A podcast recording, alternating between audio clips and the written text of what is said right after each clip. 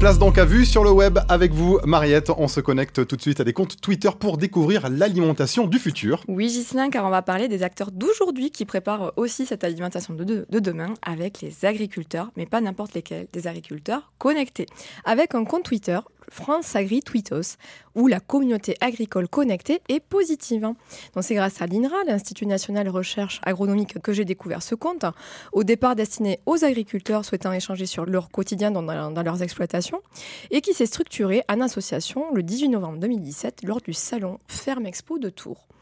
Montrer l'agriculture telle qu'elle est, voilà quel était le but de Cyril Champenois, céréalier dans les Ardennes, à l'origine de cette association apolitique et asyndicale qui se donne pour objectif de réunir agriculteurs, agricultrices et para-agricoles donc dans une volonté de mutualiser leur communication sur ce qui est réellement l'agriculture aujourd'hui et le tout dans une démarche de communication positive, notamment auprès du grand public.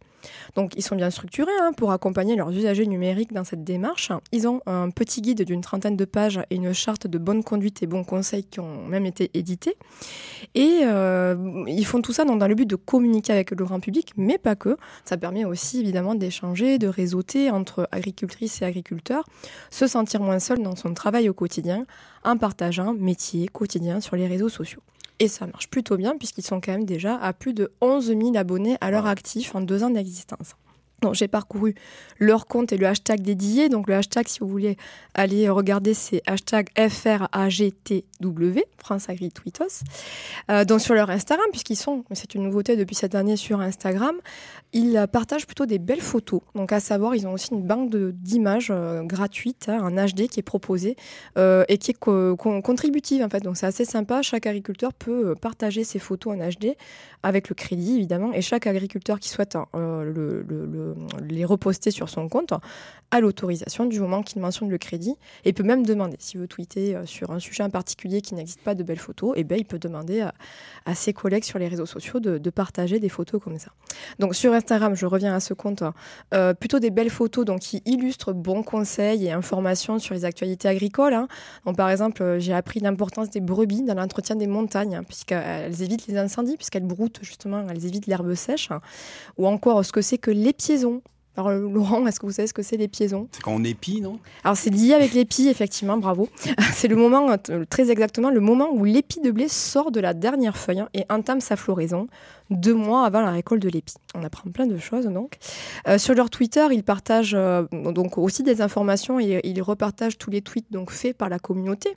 Donc ça permet vraiment d'explorer euh, plein de métiers différents, des selfies dans les exploitations, aux photos du quotidien, en passant par leur participation au salon professionnel.